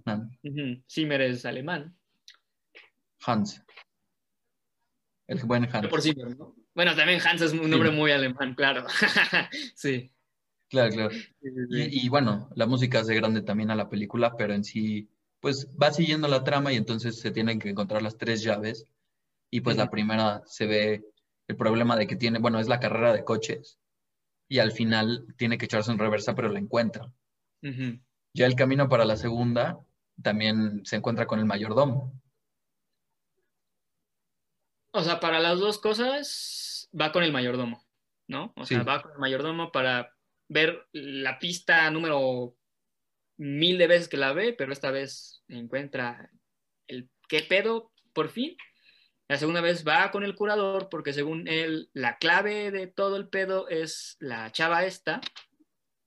Entonces, a huevo voy a ir, con el curador porque aparte de donde estaba el curador, tenían que hacer el reto de The Shining para encontrar la segunda llave. Y se me hizo muy chido que la segunda llave, la primera, bueno, iban los cinco, ¿no? Los high five, pero la que lo agarraba por primera vez era Artemis. Se me hizo un toque muy bonito que fuera Artemis la primera la llave en esta segunda ocasión por este tema de, que, de ser una chava, ¿no? El, no Artemis, sino Kira, la llave de Jade. Entonces, ah, ese sentido más sentimental creo que ahí a huevo lo tenía que ser la primera Artemis. Y aparte... Sí, que la primera, la primera o sea, del material, creo que, o sea, sí, la segunda es de jade, tercera de hielo. Es bronce, no, cobre, este, jade y cristal. Cristal. Y entonces cuando Artemis gana la llave de Jade y le quiere decir a, Anorak, el avatar de Halliday, oye, esta, esta chava es muy bonita, dice, no, continúa. Entonces ahí dije, ¿este güey sigue vivo? ¿O, transfirió su, se murió, pero su mente está en el juego? ¿Qué pedo? Sí, se quedó en coma, ¿qué pedo? y al final cuando Wade ya pues se gana el Oasis y todo el pedo, le pregunta, oiga, ¿usted es un avatar? No, entonces ¿qué es? Y nada más se va. Dice, gracias Parcival por jugar mi juego. Ahí yo casi lloro, güey. No, porque... ese ya digamos es el mejor momento. Sí, bueno, la peli tiene grandes momentos, pero... Tiene grandes momentos. De antes, el, de que van como un tipo de esfera y entonces es una disco, pero que la ah. gente empieza a bailar normal. Y creo que es después de la primera llave. Sí, sí, todavía no encontraba la Y bueno, está con la chava que, bueno, en, vida real a mí se me hace muy guapa también. Ah, es preciosa. Soy fan de ella. Y aparte muy buena actriz a mí se me hace. Sí, claro. Entonces, bueno, está con ella y todo, pero tú, tú crees que va a ser como un baile también, que estés pisando tierra, que esté un baile exacto, más humano, y de repente cuando, cuando flotan, o sea, a mí vaya, vaya escena. Sí, aparte eh, los efectos visuales. Eso. La cinematografía en el mundo virtual se me hizo increíble. Increíble, bien cabrón. Es como uno se espera que se vea un videojuego eh, en la vida real, ¿no? Y la cinematografía en el mundo real se me hizo tan simple, pero se me hizo muy chido que la cinematografía del mundo virtual opacara la realidad, porque de eso va más o menos la película. Entonces, este, pero regresando a esa parte cuando casi casi Wade conoce a, a, Jim Halliday, deja como la imaginación de que este güey sí se murió, pero su mente se queda en el Oasis. Y eso de que gracias por jugar mi juego es cuando gracias por ver mi película, gracias por leer esto mismo. O sea, es muy como de que le pega a un creador, ¿no? Es como de, ah, no mames. ¿Ya te imaginas a Spielberg como en el momento dirigiendo y, diciéndole, o sea, yo, yo me imagino esos momentos, digo, creo que pone mucha parte el actor en el, en el sentido de, del tono en el que dices la línea, porque esa, esa, última escena que dices que es la mejor cuando le explica, gracias por jugar el juego, que encuentra el easter egg, que es el primero. Digo, el, creador del juego, que es el actor, cómo dice las líneas y cómo te las suelta y al final cómo te hace sentir. Digo, creo que sí es parte también de Spielberg, pero, pero me interesaría ver mucho cómo dirige esa escena, ¿no? Sobre todo esa última. Es que no solo es, y te lo digo porque pues estuve en ese pedo, ¿no? no solo es dirigir el, la luz, este, bueno, la luz de eso se encarga el, el, fotógrafo, ¿no? Pero el director se encarga de todo, casi casi. Pero es muy importante el trabajo con los actores. La dirección actoral también se encarga el director, pero eso es muy, muy particular, porque una buena actuación te cambia por completo una escena. Hasta hay grandes escenas que son improvisadas y son grandes escenas, súper recordadas. Y tú que, pues, eres actor, este tema, este tema de la dirección de actores creo que te, este, te va a gustar un chingo, güey, porque no solo es el director diciendo acción, o sea, tú mismo lo dijiste, cómo le dijo a este güey cómo hacía sus líneas, es que es justo es eso. También no es justo, tampoco el director te dice, lo vas a decir así. El director le dice al actor o a la actriz, claro, el, este, ¿cómo se dice? El background de todo lo que ha pasado hasta ese momento. Entonces ya el actor con su chamba ya te suelta el pedo y después lo van puliendo. Es algo increíble, o sea. Sí, es algo que también luego llega a salir en el momento, pero como dices, eh, es el, director tiene que también que proporcionar ese background para que sea más efectiva la, la, actuación en el momento. Sí. Y, no sé si hasta, me pregunto, en algunos momentos verán toda la película. No lo sé, pero la composición al final es muy buena porque también eh, nos, toca mucho el, sentimiento gamer, ese sentimiento de gracias por jugar el juego. Es como, pues sí, te, tomaste tu trabajo para hacerlo, para poner todos estos detalles, todos estos easter eggs que sí querías que jugara tu juego, no es algo para vender que la gente no se engaña así, a veces sí te llegas a engañar diciendo, nada más quieren vender, pero no, un juego es, es arte y, creo que Spielberg en, en, una manera cinematográfica plasma bien eso, de decir, los juegos son arte y se tienen que respetar de esta manera. O sea, sí y no. O sea, hay juegos que, claro, son unas obras de arte, o sea, The Last of Us, güey. El 2, no, o sea, sí, pero no, porque, pero el 1, el de Last of Us, estuvo bien cabrón, güey. El de Marvel's Spider-Man, la saga de Uncharted. Eh, hay juegos que, o sea, el fenómeno del videojuego empezó para ser un producto. Eso es verdad. Por eso no se puede catalogar como arte. Pero hay juegos que son una maravilla, que le echan corazón y son súper chingones. Por ejemplo, Fortnite, ese es por, por, completo entretenimiento. En ese sentido es un juego sin corazón porque pues no tiene historia y es para echar desmadre nada más. Pero en el caso de The Last of Us, es un juegazo, es súper sentimental, está muy bien hecho, gráficamente es una maravilla, tanto en la primera versión como en el remaster. No, increíble. O sea, yo no lloré porque ya me sabía la historia, pero no es lo mismo que te cuenten o ver gameplays a tú estar ahí jugando. Porque aparte de este tema de gracias por jugar mi juego, a nosotros que somos gamers, vi un meme el año pasado de un güey jugando Zelda que sus papás, que en la escuela le iba mal, sus papás lo regañaban, pero cuando acabó el juego de Zelda, el mensaje decía, eres un ganador, sigue así, y, es como, también, ¿no? Como que esa cosa, ah, terminar un juego que nos hace sentir bien, bien a nosotros por la historia, y también cómo nos hizo sentir a nosotros, porque un videojuego es una película, pero en el videojuego tú caminas de principio a fin, en la película está, hay corte A, ¿no? Y el videojuego como en una película la audiencia es pasiva, porque lo ves todo y no puedes cambiar nada. En un videojuego, aunque la historia sea de tal forma, ahí tú eres activo porque tú mueves el personaje. Entonces, ahí el... en una película te puedes identificar con un personaje, pero en un videojuego tú eres el personaje. Entonces, el pedo sentimental te afecta de una forma más cabrona. Es súper inmersivo en ese aspecto porque Last of Us o sea, un ejemplazo. En el 2, por ejemplo, que sí jugué un poco y todo, y vaya, es, una película en la que tú estás moviendo el personaje y, y, en el momento que matas, en el momento que también llora, siente el personaje, pues tú lo estás controlando y te pega más. Por supuesto. Sí, eso es, un arte que hacen los juegos que, que te hacen parte de él, güey. Sí, sí, yo este, jugué el 1 de Last of Us, el 2 no, por las reseñas que salieron, sí. pero tengo que reconocer que gráficamente es una maravilla. Sí. Y la jugabilidad está cabrona. Como contaron la historia, no me gustó, de plano, porque eran muchos saltos en el tiempo y... Sí. Y spoiler, perdón, pero a Joel lo matan muy rápido. Y no sé, o sea, el juego arranca con donde terminó el, primero. Fue el spoiler más grande del juego, pero yo creo que ya a estas alturas ya. sí, chingue su madre. Pero este, después empezamos como Joel, que le acaba de contar a su hermano la verdad sobre Ellie. Vemos que se quiere volver paternal. Bueno, ya era paternal con Ellie, pero ahora más porque pues la va a estar cuidando ahora en adelante. Y después salto en el tiempo, Ellie grande y se acaba de pelear con Joel pero esa pelea no la vemos hasta casi al final del juego. Es lo que me choca de, ese juego, que no sea lineal, güey.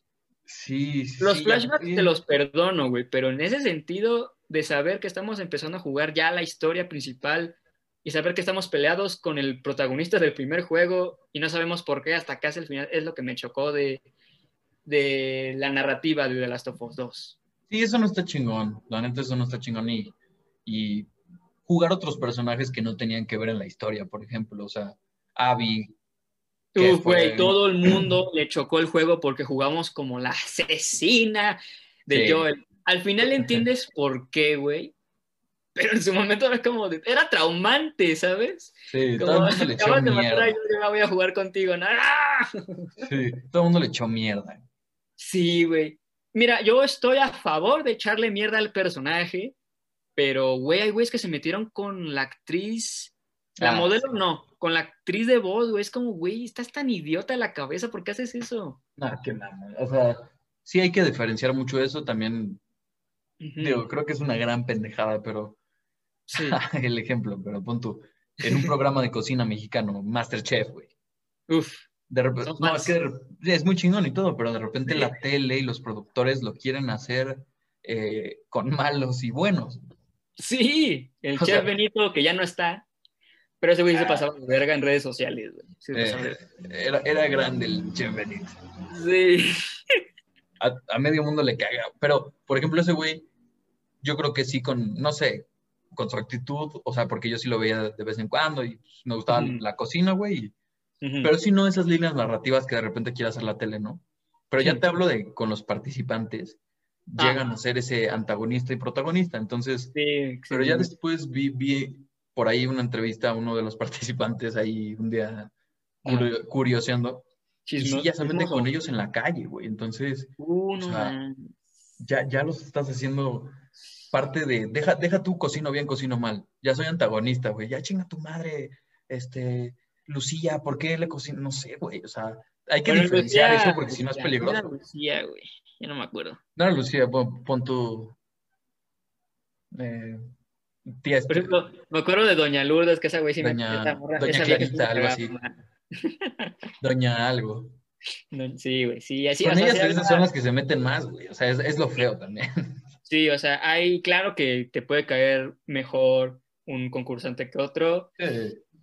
Pero, pues, o sea, imagínate tú si estuvieras concursando estarías queriendo ganar a toda costa. También tampoco se vale que quieran ganar con trampa. Pero si estás queriendo ganar honestamente, obviamente vas a hacer, todo lo que esté legalmente, por ponerlo alguna forma, para ganar. Sí, y a lo mejor ya en un lado, a lo mejor que digas ético o moral, pues no te gusta que si alguien haga trampa y dices, bueno, no lo voy a odiar ni tampoco le voy a decir, decir chinga a tu madre en la calle, pero a lo mejor en el programa dices, bueno, eso pasa también en películas y series, o sea, es, esa distinción que está chingón clavarte y pensar que existe un antagonista como te lo pinta a lo mejor un director, para creer que a lo mejor hay males así en el mundo puede ser y, decir, bueno, puedo librarme de ellos, puedo ser más precavido, puedo luchar porque no haya de ese tipo, pero no confundir a las personas. Sí, no, por supuesto. la gente la gente está loca. Y no más, Vamos a citar al buen Joker de Heath Ledger en la icónica escena del interrogatorio con Batman. que dice, este, este, estas personas civilizadas, su código moral es, una, es un mal chiste. Ah, it's a bad joke. Y es, it's a bad joke. Y este, these civilized people, people will eat each other. O sea, esas personas civilizadas se van a terminar comiendo a sí mismas. ¿Qué pasó a principios de la pandemia, güey? ¿Qué pasó en los supermercados, güey? Sí. O sea, el Joker tiene razón. tiene razón. más bien siempre tuvo la razón, pero obviamente uno quería ser Batman, ¿no? Es como de esos psicópatas que de repente, su absurdamente, llegan a decir cosas coherentes, güey. O sea, también me quedo mucho con lo que dice de, métele un poco de caos al orden, güey. Métele un poco de caos al sistema, a lo que está establecido, a lo que, o sea, y hablando, pues no sé, de una relación, hablando de un trabajo, o sea, si hay un orden y tú le metes un caos de repente, entropía, no sé, lo que tú quieras, vas a ver normal. Creo que es... Ajá, o puede llegar a una normalidad, pero checar lo que era falso y lo que era real. Sí. Por ejemplo, es justo esa escena en la que está en el hospital con Harvey Dent. Ah, es que la vi el otro día, güey, fresco, güey. Ah, increíble. Yo lo tengo muy, muy acá, pero sí. Este, también me gusta ver clips en YouTube de que se lo dice Joker a Harvey Dent ya cuando es, tiene la pinche cara jodida. Este, introduce un poco de anarquía este, yo soy un agente del caos. ¿Te digo algo sobre el caos? Es miedo. Porque la gente cuando está asustada, ¿qué pasó con el virus, güey? ¿Qué pasó con las supuestas antenas 5G que esparcían el virus, güey? La gente se volvió de la Edad Media, güey. Hasta quemaron un pinche chamán, güey. Sí, güey, o sea, ahí vemos que la gente, o sea, sí, claro, 2020 y todo lo que quieras, pero la gente sigue igual de pendeja. Las cosas que llega a pasar, güey, esa no me la sabía. yo la vi. bueno, yo vi la noticia en. Si ves que en Google también te llega a tu celular. Sí. De X cosas, pero dije, verga, no, es que no, no me la creo. Neta, no puedo creer que la gente no crea en el coronavirus, no puedo creer que hay gente que crea que el 5G esparce el COVID y que nos van a implantar microchips y la verga. Que Elon, Musk, que es nuestro Tony Stark de la vida real, por así decirlo, sí. que lo de SpaceX fue un fenómeno bien cabrón y que quiere implementar microchips en el, en el cerebro, creo, para hacer, creo que fotografías mentales, una mamada así. Pues a mí me parece que ya es su siguiente proyecto, o sea, ya sí, ah, exacto, güey. Por supuesto, pero yo no, yo no, yo no haría que me metieran un puto chip en la cabeza, güey, porque me acuerdo de la película de Kingsman, güey, de que todos explotaron a la verga. Ah, no, no, no, no, no, no. En la iglesia, ¿no? No. Eh, no, no, no, ya al final, ya al final. En la iglesia era, el efecto de los chips era que se activaba, se uh, hacía una frecuencia y te quitaban el inhibidor, entonces nada más reaccionabas como tu versión salvaje. Pero cuando ya la única opción de desactivar los chips, los chips era explotarlos, entonces todos los que tenían los chips, este, que eran los malos, eran hasta políticos y güeyes de la realeza y así, explotaron. Entonces, no todos tenían que usar el chip porque la frecuencia ya afectaba a, todos. Ah, no, espérate. Es que el chip era en el celular. Los que lo tenían en, la cabeza eran los que estaban en política y ese pedo. Esos güeyes son los únicos que se explotaron. Ah. Sí, sí, sí, ya me acordé. No, y aparte, bueno, es que es terrorífico, pero el Elon Musk lo, lo metería en una vacuna, que es como lo que dicen, güey. no creo que él sea tan malo, güey. Sí, yo tampoco, y aparte creo que ahorita sus metas, por ejemplo, están lo de Marte, por ejemplo, está, digo, mm, el Tesla, el Tesla. Ir ayudando, ir ayudando como Bill Gates también con su dinero ir ayudando, pero los planes maquiavélicos ahí están, güey. O sea, más que planes maquiavélicos, creo que son teorías conspirativas de la gente. Y sí, gente que le dio su voz a precisamente apoyar esas teorías. Sí. Por ahí vi un meme, digo, Patti Navidad, creo que es una actriz, no sé qué Sí, es de México. Hablando, pero muy, muy a fondo y muy cabrón de una teoría conspirativa, pues sí, de las vacunas, de que precisamente ahí, o sea, ella sí declarando y precisamente diciendo que tenían ahí los microchips, eh, que así le preguntaban públicamente, ¿y tú vas a, vacunarte? No, yo no me voy a vacunar. Así como, y digo, se lo dijo la prensa, se lo dijo a los medios, o sea, pues sí hay gente que ha usado su voz para, bueno, gente que también comparte videos de doctores, que sí son doctores. Eh, diciendo todo ese tipo de cosas que dices, bueno, ¿le hace un bien o le hace un mal? ¿Qué, qué tan bien está no fake news, pero si esto no es fake news, se va a crear una gran disyuntiva entre la población, si vacunarse o no. Creo que la mayoría sí vota por vacunarse. Creo que también estamos viendo al personal de salud haciéndolo. O sea, hay que tomarlo yo creo que en ese sentido, porque la gente sí se está muriendo por esta enfermedad.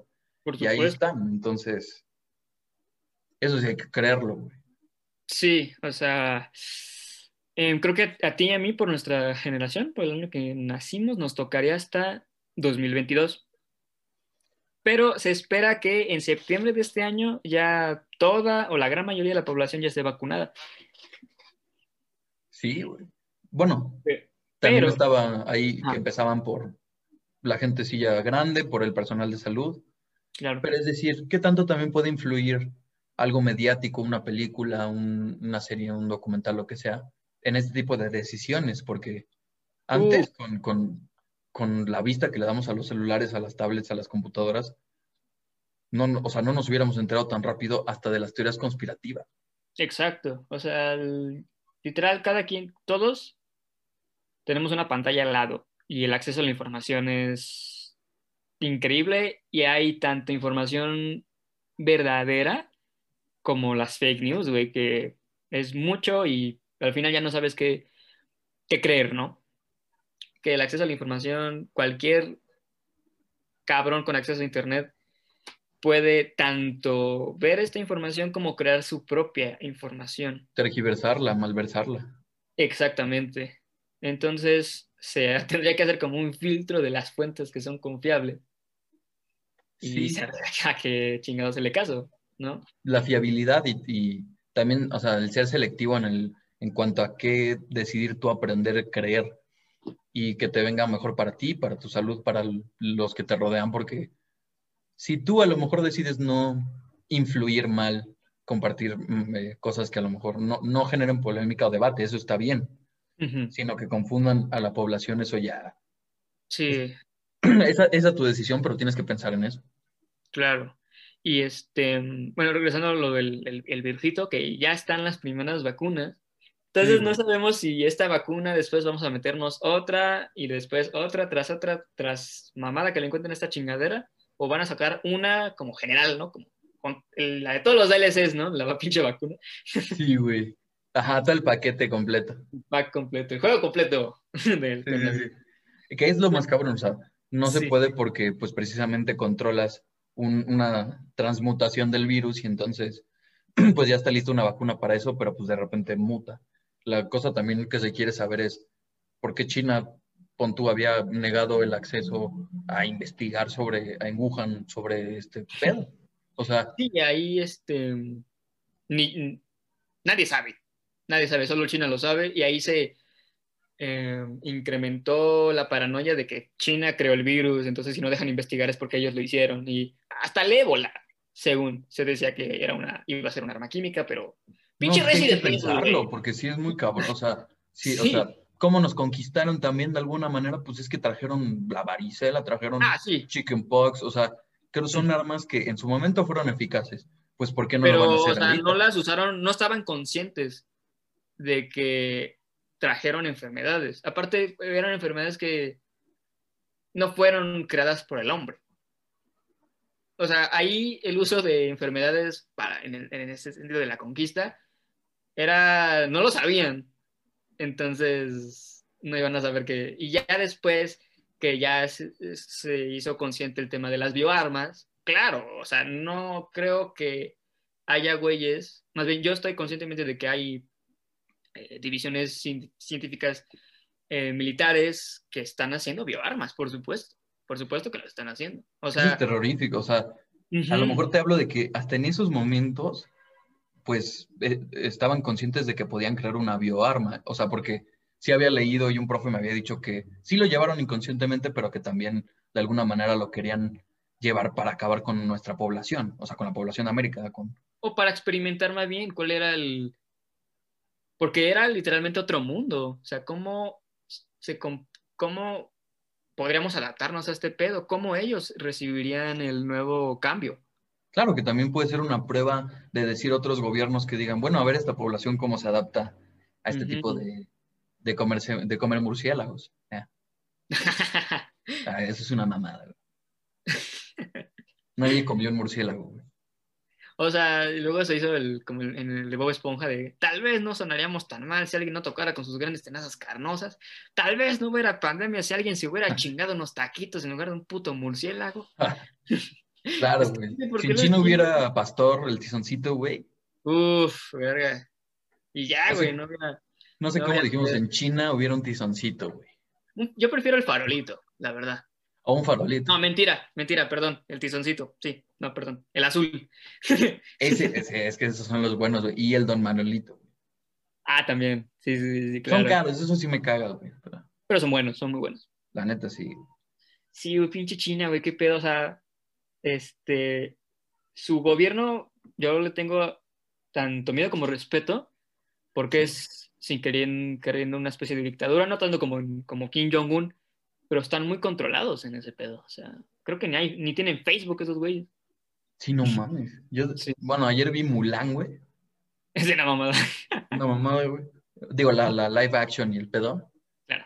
Y como que creo que, bueno, siempre lo de el, el honor, ¿sabes? O sea, como que en ese tipo de culturas el honor es muy importante y... Yo soy muy fan de, de esas culturas por ese sentido de, del honor. Y el honor, porque yo creo que a lo mejor ya ellos nacen con un sentido patriótico muy marcado y, y, les toca toda la vida eh, defenderlo, pero no es que vayan... se, se, van de ese país, claro, pero los que se quedan está... Tampoco puedo decir que todos, igual unos se quedan porque no pueden salir, pero los que se quedan y están conscientes de que se van a quedar ahí es por ese sentido patriótico. Claro, y también la potencia económica, digamos, te quedas y encuentras un empleo, pues te puede ir bien porque también es mucha población, es, es, es, mucha población y eso también se tiene que manejar bien. Los empleos, la comida, la gente tiene hijos de repente mucho, o sea, hay que pensar en todo eso, pero es de qué es potencia económica por cómo hacen las cosas. O sea, es como tercer mundo, pero potencia. Sí, económica, pues China y Estados Unidos son grandes, grandes claro, económicos. Y aparte la rivalidad en cuestión de ideología política siempre ha estado ahí. Sí, Pero son aliados en estos tiempos. O sea, son aliados hasta cierto punto, ¿no? Porque también con, cuando Trump fue a visitar a Putin, todo el mundo estaba cagado de este güey, le va a decir algo. También hizo imputar a Kim Jong-un, entonces ya valió verga. De hecho, ¿te acuerdas que según iba a ocurrir la Tercera Guerra Mundial y que Trump dijo, no sé si en Twitter o no sé qué chingados, México nos va a apoyar? Entonces, estás pendejo, güey. sí, güey. Apenas podemos con la guerra aquí, güey. narco, güey. Aquí hay de guerras a guerra. Está lo del narco, está la guerra entre propios partidos políticos. Lo del narco es como, digamos, así de violencia y pues la neta de meter al ejército y todo eso, pues sí es la que nos permea aquí mucho, pero ya para pensar en otras, pues es que esos güeyes, digo, la Guerra Fría, ¿no? Han estado ahí todo el tiempo. Pues sí, la ideología de capitalismo y este comunismo es un, es un, es un tema ancestral, por así decirlo. De hecho, se dice que la Guerra Fría la ganaron los gringos cuando llegaron los VHS allá del otro lado. Okay. O sea, que la guerra terminó mucho antes, que que no fue la carrera al espacio, que de hecho en teoría la ganaron los, los rusos, bueno, los soviéticos, bueno. Este, sí, la Unión Soviética. Este, perdón si me confundo, pero la ganaron esos güeyes por Sputnik, porque fueron los primeros en lanzar algo al espacio, pero los hombres, perdón, los gringos fueron los primeros en tener al hombre en, en la luna. Sí, sí, sí, y, y, inmediatamente después del Sputnik, ellos quisieron a huevo un satélite, creo que dos días después, güey. Sí, o sea, ya tanto, no sé si China, pero ambos este, tienen su propia estación espacial. Y su propia, bueno, está la NASA y la NASA de allá. no sé cómo se llama, pero... No, y de repente no te enteras, bueno, también Rusia tiene bastantes cohetes, digo, y han mandado bastantes cosas. India, ahorita también tiene su estación ah, espacial. y vaya, les va bastante bien. Yo creo que SpaceX ya también se, se moverá por todos esos lugares. No sé, también es muy patriótico. Sí, porque SpaceX fue la, este, como la empresa em, privada que no dependía del, del government. Entonces, SpaceX fue un parteaguas para que otros, otros millonarios, básicamente, quieran hacer su propia estación espacial. Vea el de Amazon, este, güey. Ajá, es una locura, es una locura. Claro, que, que había memes, güey, así de, el güey ya sabes, todo mamado, este, y era Elon Musk, ¿no? Y entonces ya entre tantas mamadas yo nada más me acuerdo. Y le pone a su compañía SpaceX. Y luego ponen a un güey todo flaco así hecho mierda. Le pone a su compañía Blue Ocean, porque así le puso Jeff Bezos, ¿no? Ah. O sea, como un nombre bastante así como, güey, nada fuerte, güey. SpaceX, si te pones a pensar, Es nombre no de sé, tiene- o sea, espacio X, como que es un nombre. nombre de película gringa de acción, güey, ¿no? SpaceX, ¿no? SpaceX. Pero Blue, eh, creo que es Blue Sky, una cosa así, la de Jeff Bezos. Ah. Eh, pues sí, sí lo criticaron por ahí un poco, pero pues vaya, tiene dinero para, para tener Sí, su propia agencia. Puede, hacer, puede claro. ponerle el nombre que quiera. sí. No, nada. No, y este, o sea, cuando fue el lanzamiento de SpaceX, no lo vi, lo vi después. Y cuando digo lo vi después es que lo vi por los memes. Ah, cuando vi lo de SpaceX dije, güey, es- me acordé de Futurama. No mames. Claro, güey. Bueno, y aparte estuvo chingón porque, eh, claro, es Matt Groening, el escritor de, yo diría, eh, la mejor escritura del ser humano siendo cotidiano, ¿sabes? En Los Simpson, pero ahora ya metiéndose un rollo más espacial en Futurama, Sí, claro. Con Bender, con... va. Con todos, o sea, Es que Eh, Bender es muy cagado, güey. sí, es el robot que por ser robot, pues no le vale madres, o sea, Ay. ¿sabes? Que tiene Y- su puro, güey, que toma cerveza, güey. Ajá, es increíble. Y este, o sea, yo soy más fan de Los Simpson porque ahí tenemos un pedo más terrenal, ¿no? Porque son Sí. más cosas más cotidianas. Futurama, claro que las tiene, pero es a futuro. Y por supuesto, lo chido de Futurama es que la humanidad sigue siendo tan pendeja, pero puede en unos años estar en el espacio. Pero el ser humano nunca va a cambiar. Creo que eso es lo que me gusta de Futurama. Creo que esa es la premisa que le puedo encontrar a Futurama. Sí, sí, sí, sí. Y Los Simpson es un desmadre porque este, las temporadas de- or- or- or- actuales de Los Simpsons no están tan chidas, pero tú ves los clásicos, las primeritas, Puta, son una joya. son bellísimas. La escritura es genial, ¿no? Por eso no escriben una persona o dos personas como en la tele de aquí. No, tenían escriben grupo- 10 un grupo. personas. Estaba Conan, Conan O'Brien, güey, el güey que tiene su, Imagínate, güey. su talk show, ese güey está cabrón. O sea, era un grupo así de, porque sí, o sea, escribir este, hasta para películas, hay, ah, dependiendo de, de algunas, tienen grupos de escritores. Para una serie, a huevo se necesita un grupo porque está muy cabrón tener, o sea, en Los Simpsons se, se rompe el canon varias veces, pero se acepta porque es una caricatura y una sátira. El propósito sí. de los Simpsons es restregarle a la sociedad gringa las, la mierda que son como sociedad, pero la Ah. banda nada más decidió reírse. Y no. Y los Simpsons dicen, güey, tenemos que cambiar porque somos una mierda, el americano promedio es una mierda. ¿Y qué hizo el americano promedio? Se rió. Se cagó de risa, güey. Se cagó. Porque de aparte risa. tocaron su alma, güey. Sí. Pero yo quisiera también que hubiera literal un programa también para los Simpson, porque los Simpson, vaya, cubre muchas áreas, güey. Sí, o sea, y se burlaron de todo. De, de la propia cadena que les dio de comer, que era Fox, de los presidentes, de la política de otros países y hasta de la comedia misma, me atrevería a decir. O sea, Los Simpson es una serie que de no ser por Los Simpson hubiera sido otra, pero fue Los Simpson. O sea, de no ser por Los Simpson no tenemos Fam- Family Guy, no tenemos Bojack, no tenemos Ricky Morty, que esas ya supieron superar a, a, pues, sus abuelitos, ¿no? Sí. Simpsons, Hubiera salido algo parecido a lo mejor a los Simpson. Yo creo que si no hubiera sido esa idea, realmente se hubiera plasmado después. No, Algo claro, así. evidentemente, si no era Los Simpsons iba a ser otro, claro, el progreso es el progreso, pero fue Los Simpsons, ese es el Exacto. punto. Aparte de y Los Simpsons era una parodia a su vez de las sitcoms o series familiares ñoñas, ¿no? De que todo es feliz y todo eh, tiene un final feliz. Y Los Simpsons fue la primer caricatura. Bueno, no caricatura, porque los Flintstones ya existían. Los Los Picapiedras. Picapiedra. Ujú, pero Los Simpson fue la primera que se atrevió a decir las netas, ¿no? De la sociedad gringa. Sí, no mames, cada, o sea, cada personaje tiene un escritor por detrás que literal, en cada situación que van poniendo, pues, el escritor general, se ve cómo su personaje reacciona a eso y, con toda la sinceridad, o sea, desde Moe, el cantinero, que... O sea, vaya. Sí. Y, aparte, uno lo ve y dice que es súper simple, porque es súper simple, pero... Ajá. Esa simpleza creo que es lo más difícil de hacer, güey. Construir esa simpleza. Y aparte, o sea, primero Bart era un diablo, un pequeño demonio, no le importaba. Y después fueron conscientes de que si estamos parodiando personas, vamos a hacer que sean personas y que tengan cambios. Después le pusieron sentimientos a Bart, ¿sabes?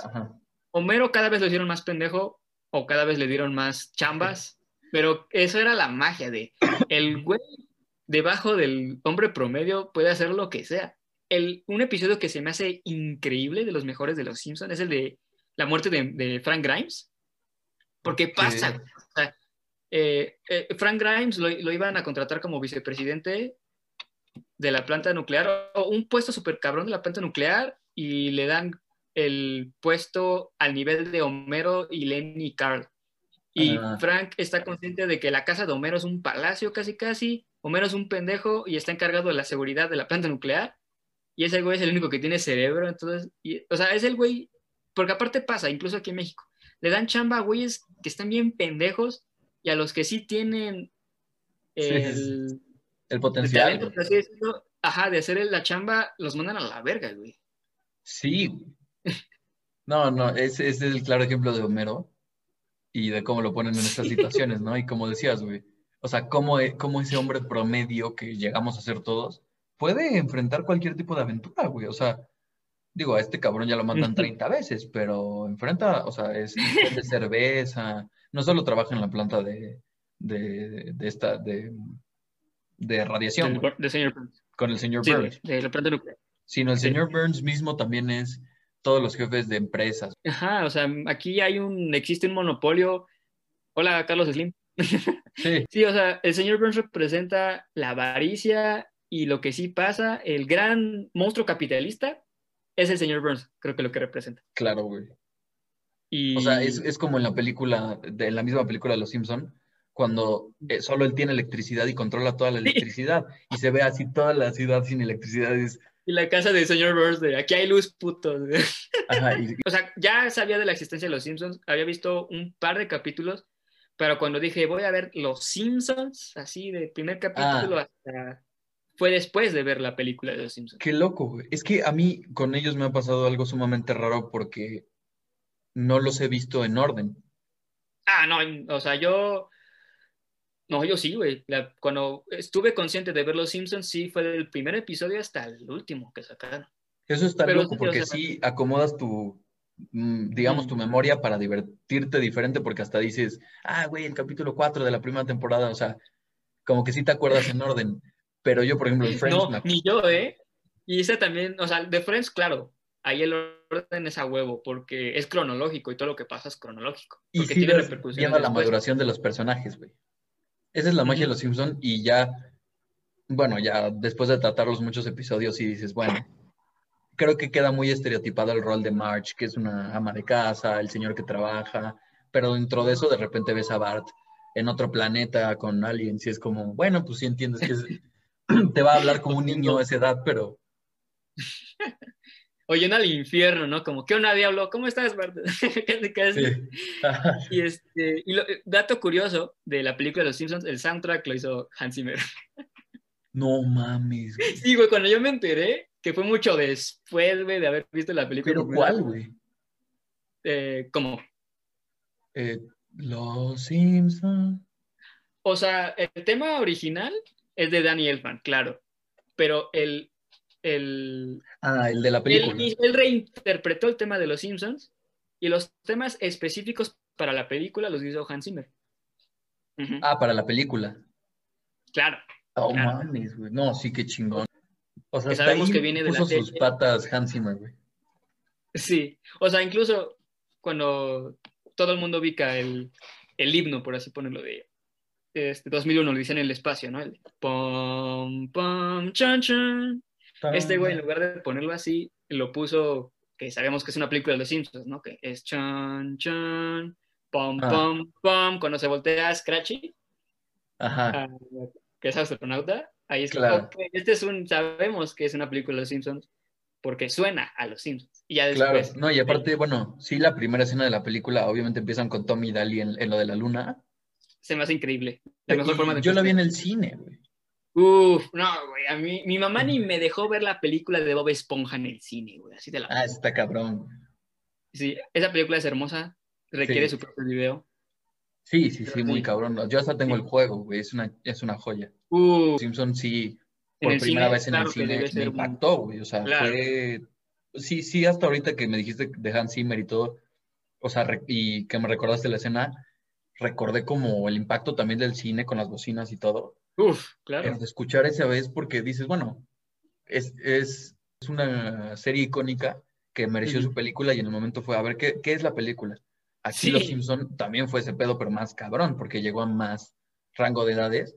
Pero Claro. sí le tenían que meter un boom así de música, ¿sabes?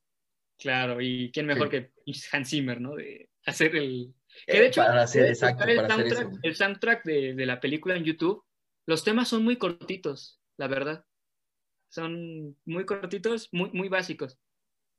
Pero ya lo que es reinterpretar el tema de los Simpsons, fue, es maravilloso. Es, o sea, el tema de los Simpsons, y claro que se hizo en orquesta, güey, pero versión película es más épico de lo que ya es el tema de los Simpsons. ¿no? Según lo que me dijo un viejo amigo, Sí.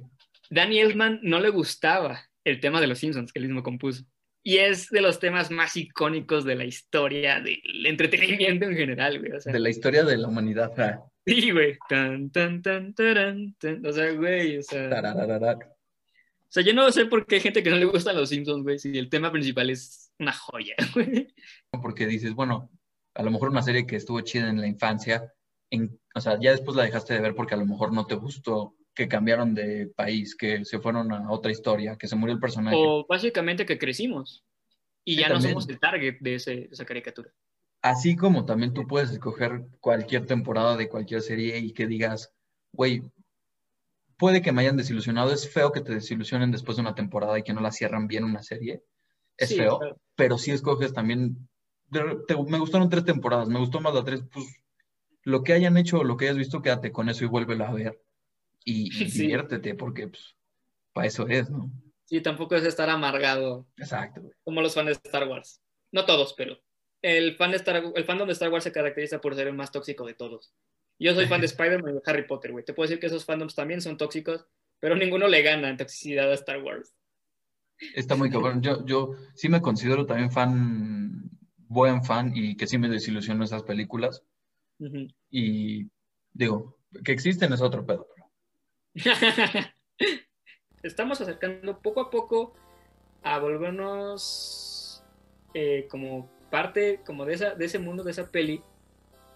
Y tenemos similitudes, claro, pero lo importante que hay que considerar aquí es que la diferencia de ese mundo y que no debemos repetir nosotros es ignorar los problemas globales y nada más sobrellevarlos. No, siempre hay que ver qué podemos ayudar en qué podemos ayudar, impulsar al, al, gobierno, a las autoridades a que hay que resolver X pedo que se presente y seguir gozando, ¿no? Porque creo que Ready Player One también te dice eso. O sea, está bien que juegues este videojuego, pero la vida real es lo único que tenemos que sabemos que es real, ¿no? Entonces también Bien. tampoco hay que... Está bien que nos clavemos con un juego, con una peli, con una serie, pero también también he visto que lo los comentan escritores, que yo también soy escritor, entonces, pero voy a hablar por ellos, porque yo soy un pinche chamaco. Hay escritores, por ejemplo, Stephen King, que se encierra bien cabrón y casi casi no sabe cómo comportarse con los demás humanos, pero hay otros escritores que saben que se encierran y saben que tienen que tomarse un descanso y estar conscientes de que hay un mundo más grande allá afuera, ¿no? No todo, tampoco está chido encerrarnos porque tampoco es sano, también aquí no voy a meterme tanto en esos temas de como depresión, ansiedad, y que ha, ha sido un año muy culero porque literalmente pudimos ver nuestros verdaderos yo al estar encerrados. Pero pues tampoco hay que mortificarse en eso, por eso tenemos entretenimiento para seguirla gozando, por así decirlo. Exacto. Ay, qué gallote. Exacto. No, justamente lo que dices y el entretenimiento nos ayuda justamente para eso, para también tener una plática en la que enfoques tu atención hacia un momento que te hizo feliz, que te divirtió, que puedes compartir con, con otra persona. Perdón, es que tengo otro gallo. ya, como Lolita ya. No, y justamente todo lo que decías, digo, creo que este tipo de películas y proyectos pueden abrir la charla y abrir las ideas para ayudarnos en otros campos. Este tipo de películas también lo que me gusta es que te expanden a, poder pensar en otras alternativas para tu vida, pensar en otras alternativas para los demás, pensar en, que pueden existir ese tipo de mundos en un futuro, pero que también puedan haber mundos que tú solo te creas, o sea, el mundo de estar tú solo metido en un juego 12 horas al día, sin tener contactos, sin, o sea, estar ajeno a los demás, también te enseña que no es bueno. Y también te enseña que es bueno imaginar en el aspecto de si quieres entrar a, conocer a otras personas, a otros lugares, otro mundo, se vale y también es divertido y puedes encontrar tu easter egg, pero que todo, pues exactamente, uses la creatividad y trates de, de divertirte y para eso son las, las películas que nos ayudan diario en superar ese tipo de cosas. Terminar así ya definitiva, una frase dentro de la película de Ready Player One es que Og le dijo, le dice a Wade, este, Jim siempre dijo que el Oasis no era un juego de un solo jugador. A huevo. Pero nos vemos en el próximo episodio. ya después van a decir estos pendejos, no prometieron que se iba a llamar así, pero vamos a llamarla así mientras ya después nos hacemos oficiales. Entonces. Todo es temporal. Sí, nos despedimos, sí, entonces ahí nos estamos viendo. Entonces, güey, un súper placer, está súper platicada, güey, entonces ahí nos estamos viendo. Es muy chingón, hoy nos estamos viendo.